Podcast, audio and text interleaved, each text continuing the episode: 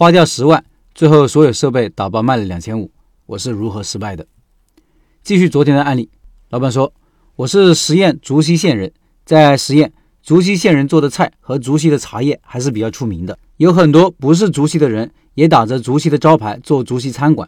我的店名听了发小的建议后，叫竹溪石锅，毕竟人家是成功人士。其实叫竹溪石锅真的是不靠谱。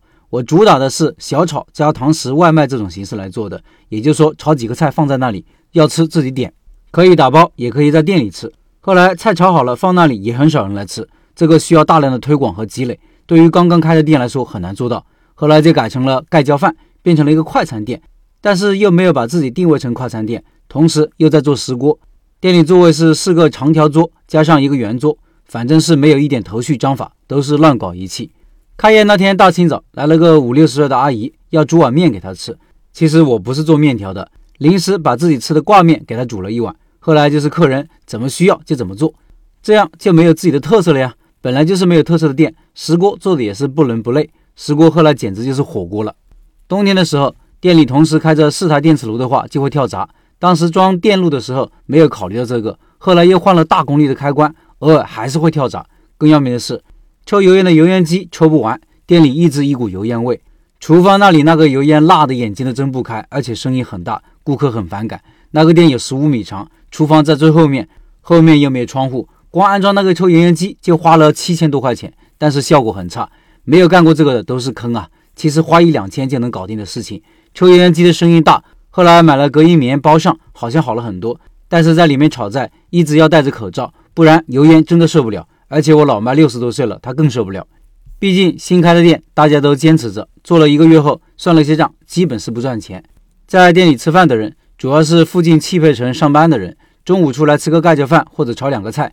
中午一般都很忙，但是到了下午和晚上，基本没什么人。我儿子说看不到希望，坚决离开了，就剩下我和我妈两个人在店里。这又出现了一个问题：我老妈不认识字，客人来了点什么菜她不认识，还要我从厨房到外面去给顾客解释。客人要点的菜写在菜谱上，我老妈拿到厨房给我，要转接一次。我老妈年纪大了，很容易出错。有的时候客人要的是韭菜炒肉，就变成了辣椒炒肉；有的时候客人要两份，做成一份。当然，这主要是口传时出现这样的错误，但是用笔写时也会有错误出现。例如，同时有几张菜单，这个时候会搞得手忙脚乱的。有的时候这个菜单漏掉一个菜，那个菜单还没有炒完，客人说不要了等等，反正是手忙脚乱，洋相进出，就这样还不挣钱。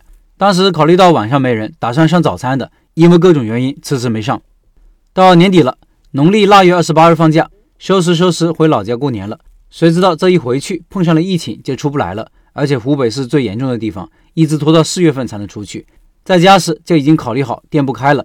第一是赚不到钱，碰上疫情更不用提了。第二是我老妈年纪大了，身体吃不消，请人肯定是请不起的。这个时候转让也是没人接手的。后来店里所有东西打包两千五。卖给了收二手设备的，就这样第一次开店，经历了三个月关门，总共耗时一年，花掉了十万块钱，一分钱也没赚，就这样结束了。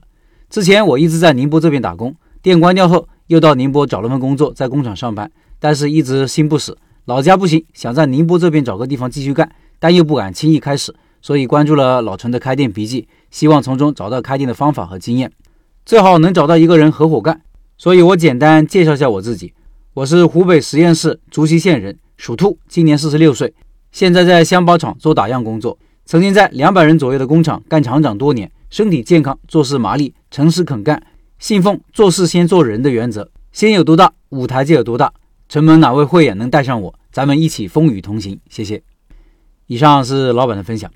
昨天有位老板留言说，感觉老板是个挺随性的人，没有过高追求，到哪算哪，性格好，人缘好，但是缺少规划。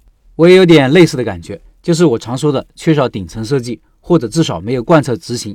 哪怕把快餐做好，或者把石锅鱼做好，都应该不会差。怕的是变来变去，没有方向，没有坚持。当然，让一位没有开过店的人做到有规划、有执行，要求可能高了。因为每件事情都有试错的过程，每个人都有成长的过程。只能说这就是成长的代价吧。更直白点说，是进入一个新领域该付的学费。毕竟我也是这么过来的。我的第一次也好不到哪里去，又想起吉利汽车的企业文化：认准一个方向，坚定一个信念，提炼一种精神，凝聚一股力量，完成一个使命。这应该就是李书福这些年披荆斩棘、所向披靡的心法吧。另外，我的第一个付费课程《开店选址课》在抖音上线了，音频下方有课程表，有需要的老板到那里购买。抖音里搜索“开店笔记”就可以找到我了。我周一周三、周五、周日晚上九点会在抖音里直播。今天是周三，今天晚上就有哦。